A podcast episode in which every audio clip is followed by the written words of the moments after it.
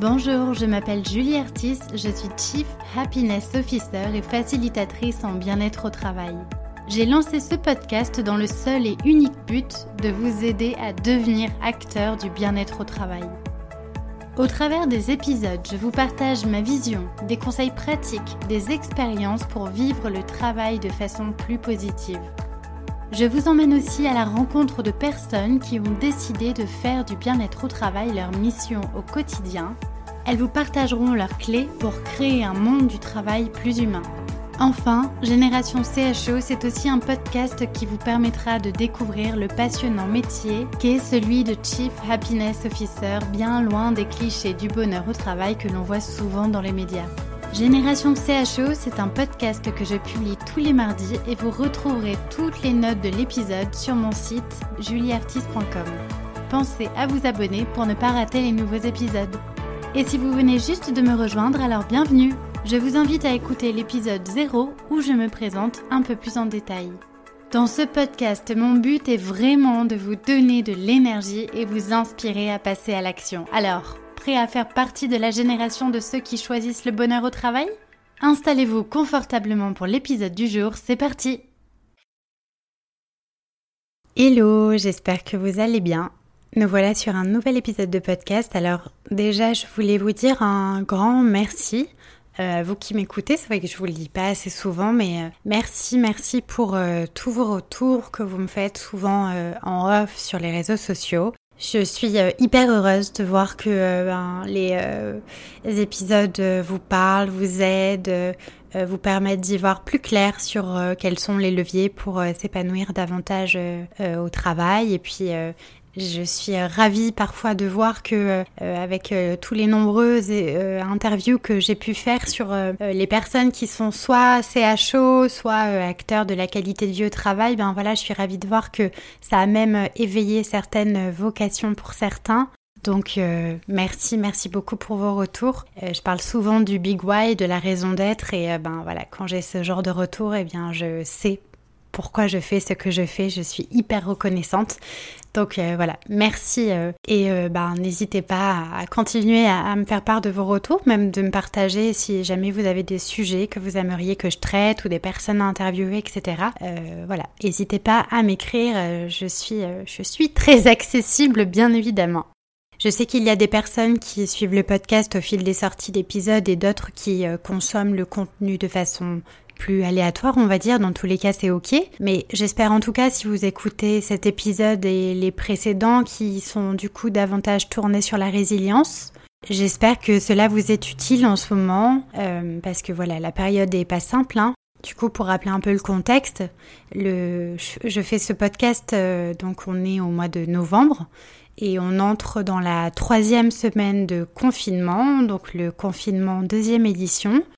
Alors je sais pas vous, mais moi je le, je le vis de façon un peu plus différente. Alors j'ai l'impression qu'il y a deux sons de cloche. Il y a des personnes qui le prennent de façon plus euh, cool, plus serein, et puis d'autres pour qui euh, le reconfinement va euh, plutôt aggraver une certaine fragilité psychologique avec plus d'isolement social, des angoisses, du stress, etc. Bon, dans, tous les cas, la, la, la, période reste complètement anormale et euh, elle n'est pas, elle est pas simple à vivre. Et en plus, bon, ça commence à être lassant parce que, bah voilà, c'est l'incertitude totale. On n'a aucune euh, visibilité sur euh, quand est-ce que tout ça va se finir et quand est-ce qu'on va enfin pouvoir reprendre une vie normale. Mais voilà, faut tenir le coup. On y croit. Restons optimistes. Alors peut-être que vous le savez, euh, j'écris chaque mois une chronique euh, Happy at Work, c'est le nom, dans le magazine Happiness. Happiness, c'est un magazine féminin qui a une ligne éditoriale très orientée, on va dire, euh, état d'esprit, art de vivre, voire même spiritualité. Et je vous avoue que c'est un vrai bonheur d'écrire pour le magazine qui regorge de pépites si vous voulez développer plus de sagesse, euh, on va dire, dans votre façon de vivre et voir les choses. Hein. Alors c'est le, petit instant promo euh, de l'épisode, mais euh, voilà, moi c'est Happiness, c'est un magazine que je lis mais depuis des années et je suis hyper contente de pouvoir écrire cette chronique Happy at Work chaque mois pour le moment, hein, je touche du bois. Et donc pourquoi je vous dis ça, c'est parce que quand j'étais en train d'écrire, euh, j'ai envoyé ma dernière chronique apparaître du coup dans le numéro de décembre. Et mon interlocutrice chez Happiness m'a très justement soulevé que dans mes chroniques, je parlais de bien-être au travail, bien évidemment, mais que sous l'angle, disons, euh, orienté vers les personnes qui ont un travail. Alors forcément, hein, ça coule de source, bien-être au travail, c'est du bien-être pour ceux qui ont un travail. Mais du coup, c'est vrai que on échangeait et du coup, on se disait que durant toute cette période avec euh, ce contexte économique qui est quand même très difficile, il y a aussi beaucoup de personnes qui ont perdu leur travail ou qui vivent euh, beaucoup d'angoisse de perdre leur travail. Beaucoup de personnes se demandent euh, est-ce que j'aurai encore un boulot dans deux mois? Est-ce que je vais pouvoir payer mon loyer dans deux mois? Et voilà, dans cette période-là, si on s'en réfère à notre fameuse pyramide des besoins de Maslow, on en revient finalement à la nécessité de devoir d'abord satisfaire nos besoins primaires de sécurité, bien en amont de se poser la question de est-ce que je vais m'épanouir ou pas dans ce que je fais? Et donc, je me suis demandé comment je pourrais m'adresser à ces personnes qui euh, ont perdu leur travail ou qui sont peut-être en passe de perdre leur travail pour qui euh, ben voilà leur euh, vécu professionnel a été sérieusement remis en cause. Alors vous savez au premier confinement, on avait parlé aussi de, des, des bullshit jobs et de l'utilité ou l'inutilité qu'avaient certains métiers. Donc il y a de profondes remises en question dans le milieu professionnel qui euh, ont eu lieu depuis le début de cette année. Et du coup, je, voilà, je, me questionnais sur euh, quelles clés je pourrais donner à ces personnes-là pour les aider davantage ou quelles clés je peux vous donner à vous qui m'écoutez, qui euh, êtes peut-être dans cette instabilité professionnelle ou peut-être que vous connaissez aussi des personnes dans ce cas-là. Et je vous avoue que la réflexion n'est pas simple. Et ce qui m'est venu le plus spontanément d'abord, c'est la question de sens. Parce que je crois que il est vraiment primordial dans tout ce qu'on vit, de pénible et de moins pénible, de mettre du sens sur ces expériences, mettre du sens sur toutes ces situations qu'on est en train de vivre. Il est déterminant, selon moi, si vous voulez arriver à traverser euh, une période qui est compliquée, eh bien voilà, c'est d'essayer au mieux de créer un quotidien qui a du sens malgré euh, tout ce contexte de peur, d'incertitude, de précarité financière. Et donc, ben, je voulais essayer de vous partager des choses pour euh, finalement se dire concrètement comment on peut créer une vie qui a du sens malgré l'incertitude, malgré le fait de peut-être perdre son travail, malgré peut-être le fait de devoir mettre en question euh, toute sa carrière professionnelle, etc.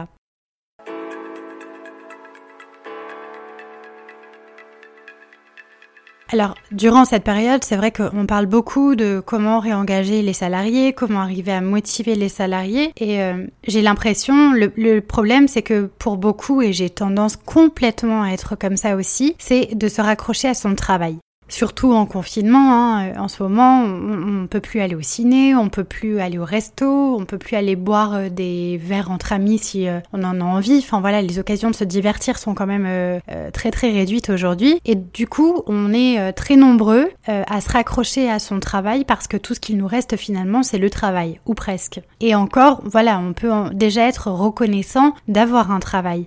Et donc, pour beaucoup, une des options pour traverser cette période serait de se surinvestir professionnellement.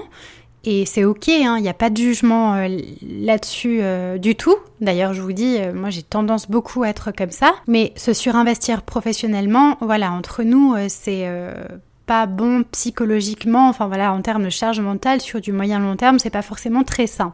Et encore, se surinvestir professionnellement, c'est une option qui est possible si on a un travail. Et si on n'en a pas, ou alors, si on a un travail, mais que notre travail, je sais pas, il nous ennuie tellement que même en confinement, bah, le cœur n'y est pas de se raccrocher à ce travail qui est loin de nous épanouir. Comment on peut arriver à gérer tout ça? Et donc, je suis convaincue que le sens, remettre du sens, donner davantage de sens à tout ce qu'on vit, eh bien, ça va nous être d'une utilité énorme parce que donner du sens, ça va un peu nous servir de sorte de boussole euh, intérieure, on va dire. Alors, je vous partage ma vision des choses avec beaucoup d'humilité. Hein. Je, suis pas psychologue du travail, j'ai pas fait des années d'études en, en psychologie, j'ai pas la prétention de vous dire ce qu'il faut faire ou pas, mais de ma vision, de mon expérience, je sais que se raccrocher au sens dans tout ce qu'on fait, c'est déterminant. Alors vous allez me dire, ok Julie, c'est bien joli tout ça, mais comment je remets du sens dans mon quotidien? Eh bien vous le savez, savoir tirer des opportunités des difficultés, eh bien c'est vraiment un plus. Hein. On en a beaucoup parlé avec la résilience, vous avez peut-être aussi euh, dû lire que euh, le mot euh, crise, je crois en caractère chinois, eh bien ça voulait aussi dire opportunité. Donc voilà, c'est déjà remettre du sens, c'est se dire comment je vais pouvoir tirer des opportunités de toutes ces choses difficiles que je suis en train de vivre. Et une des premières d'ailleurs choses difficiles qu'on est en train de vivre, c'est ce second confinement. Et rien que pour ça, pour ce deuxième confinement, je vous propose de le voir de façon différente. Et se dire, et si ce deuxième confinement, c'était l'occasion rêver de vous lancer dans un nouveau projet, de vous former peut-être sur un nouveau sujet, de vous engager dans une cause, si c'était justement l'occasion de changer de vie pour faire tout à fait autre chose, quelque chose qui vous attire mais que vous repoussez depuis peut-être très longtemps, est-ce que voilà, est-ce qu'on peut pas vivre ce confinement en se disant c'est ma chance, c'est le moment ou jamais, c'est l'opportunité de euh, voilà, démarrer un nouveau projet, qu'il soit très ambitieux ou pas, de prendre le temps aussi de mieux vous connaître, de travailler sur vous-même, d'identifier euh, vos vraies forces, enfin voilà, tout un tas de choses. Et en tout cas, déjà de d'initier ce genre de démarche, selon moi, c'est déjà un premier moyen de retrouver du sens dans tout ce qu'on vit. Parce qu'il faut bien le dire euh, aussi, avec euh, cette crise, le danger qui nous guette, c'est de passer totalement à côté de cette crise sans avoir su finalement en tirer parti d'une façon ou d'une autre. Le danger qui nous guette, c'est de vivre cette crise, euh, au lieu de le voir positivement, c'est de le vivre en, râlant, en croisant les bras en attendant que ça passe, euh, en espérant euh, que ça aille mieux mais sans pour autant rien faire, en se, en se morfondant. Et la différence, en fait, elle va vraiment être là. La différence, elle va se faire entre ceux qui attendent que ça passe et ceux qui se disent que on va utiliser cette période pour créer une opportunité géniale à partir d'une situation difficile. Donc gardez bien ça en tête de se dire que toute situation critique peut être une opportunité de se relancer vers quelque chose de beaucoup plus positif.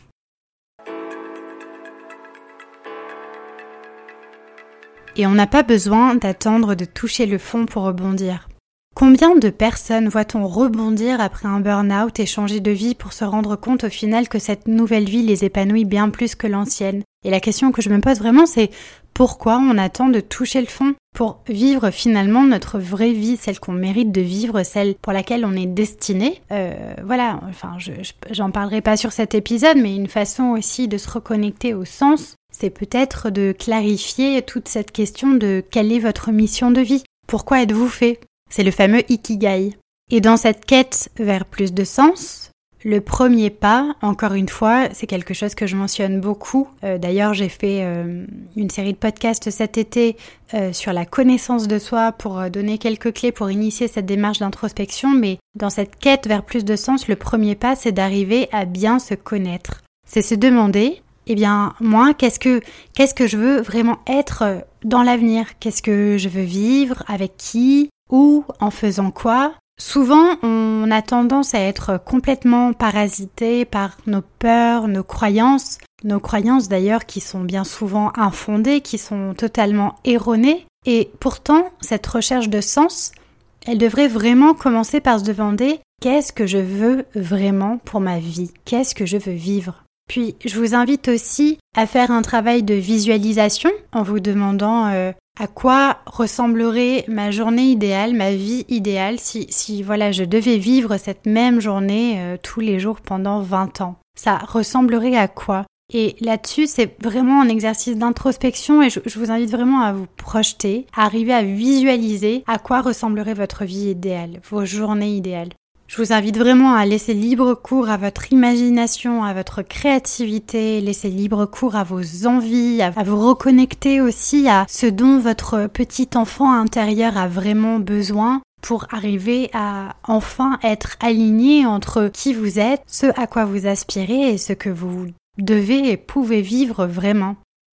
Voilà, si vous n'avez pas de travail, et même si vous en avez un d'ailleurs, je vous le disais en début d'épisode, se surinvestir professionnellement sur du long terme, c'est pas forcément une bonne idée. Et donc, autre que le travail dont on parle beaucoup, on ne parle que de ça en ce moment, le travail, le travail, le travail, je vous invite aussi à trouver du sens ailleurs que dans le travail, en vous engageant par exemple dans une cause sociétale, environnementale, une association.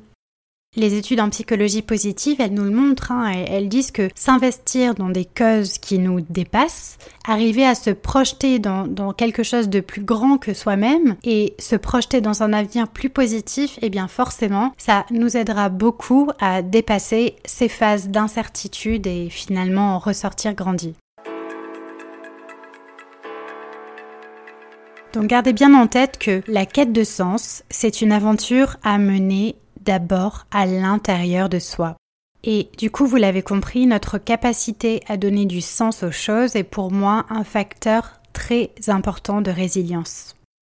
Alors l'autre jour, j'écoutais euh, un podcast de France Inter sur la question euh, de sens, mais c'était plus d'un point de vue philosophique. Ils ont notamment évoqué dans cet épisode le concept de psychologie existentielle, alors, je ne vais pas rentrer trop dans le détail euh, de, tout ce concept-là, mais je vous citerai euh, cette phrase de Steve Jobs qui m'a interpellée. Et du coup, il a dit un jour, je vous la cite, Me rappeler que je serai bientôt mort a été l'outil le plus efficace que j'ai trouvé pour m'aider à faire les grands choix dans ma vie. Là-dessus, finalement, Steve Jobs, il dit que c'est en prenant conscience ben, que c'était pas un être euh, avec une vie illimitée, il n'était pas immortel, et le fait de prendre conscience que sa vie pouvait s'arrêter à n'importe quel moment, et ben c'est ça finalement qui l'a poussé à l'action et à prendre des grands choix qui ont réellement transformé sa vie. Alors pourquoi je vous parle de ça? L'idée bien évidemment n'est pas de se projeter dans sa, dans sa propre mort, hein, dans sa mort future, mais c'est plutôt de se dire que Prendre conscience de sa propre finitude peut être déterminant, voire décisif pour agir et donner un sens à sa vie. C'est en tout cas ce qu'évoque Steve Jobs et je trouve que l'idée est intéressante parce qu'on a souvent tendance à reporter les choses à plus tard en se disant que on a vraiment tendance finalement à, vivre comme si on était éternel en se disant bah on a le temps, on le fera plus tard, etc. Mais en fait non, le, cette, euh, cette année 2020 euh, en témoigne, hein, on a perdu quand même euh, beaucoup de personnes qui nous étaient chères et euh, ben, on se rend compte que on n'est pas immortel, que la vie elle peut s'arrêter à n'importe quel moment, même de façon très brutale et sans basculer dans quelque chose de, on va dire, très anxiogène et morbide, hein, prendre conscience euh, ben, qu'on a une fin à un moment donné, ça permet aussi, je pense, de développer davantage sa capacité d'agir et de ne pas attendre demain, surtout pour faire les choses qui comptent vraiment pour nous.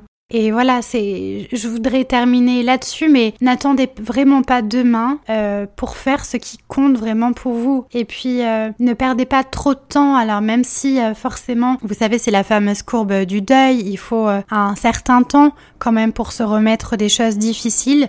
Eh bien, ne restez pas trop en bas de cette courbe du deuil si jamais vous vivez quelque chose de difficile. Essayez de rebondir le plus rapidement possible parce que voilà, on sait que notre vie, elle peut s'arrêter à n'importe quel moment et que ben c'est dès aujourd'hui, dès maintenant qu'il faut vraiment vivre euh, la vie qu'on mérite de vivre. On a bien compris avec cette année 2020 que la vie, elle n'est pas linéaire, au contraire, c'est un mouvement, c'est un changement perpétuel et durant cette crise, il y a certes eu plein de choses qui se sont effondrées, mais il y a aussi plein de choses qui ont émergé. Euh, bien entendu, il y a certains secteurs qui se sont pris une énorme claque, comme euh, le tourisme, l'événementiel, les bars, les restaurants, etc. Mais il y a aussi plein d'autres secteurs qui ont pu émerger positivement. Et je crois vraiment qu'il faut arrêter d'associer euh, l'incertitude qu'on vit aujourd'hui à une sorte d'effondrement, mais plutôt à la possibilité de construire un autre avenir ensemble. Et d'ailleurs, euh, de créer ensemble, de co-construire ensemble, c'est typiquement aussi euh, le genre de choses qui va contribuer à nous donner du sens. Le faire ensemble, arriver à se projeter ensemble dans un meilleur avenir, euh, ça va permettre aussi de traverser toutes ces périodes difficiles. Donc voilà, ce sera le mot de la fin. Restez vraiment acteur de ce changement, restez toujours dans l'action, pas dans l'immobilisme, pas dans l'attente. C'est en tout cas mon conseil. Commencez maintenant à vous mettre en action. Soyez acteur de la façon dont vous voulez terminer cette année 2020 Et soyez acteur aussi de la façon dont vous voulez commencer votre année 2021. La balle est dans votre camp. Je vous dis à très bientôt pour un nouvel épisode et d'ici là, prenez soin de vous. Voilà, c'est tout pour aujourd'hui. Mille merci d'avoir écouté jusque-là. Une dernière petite chose avant de nous quitter, si le podcast vous plaît, je vous invite à m'écrire un petit commentaire ou à me mettre 5 étoiles. C'est le plus simple pour m'aider à faire connaître le podcast et ça me fera aussi très plaisir. Si vous souhaitez me contacter, me poser des questions ou bien m'envoyer vos feedbacks, je serai ravie de vous lire et de vous répondre. Vous pouvez me retrouver sur mon compte Twitter, julieartis, ou sur Instagram avec le pseudo Génération Show. Encore un immense merci et je vous dis à très vite pour un nouvel épisode.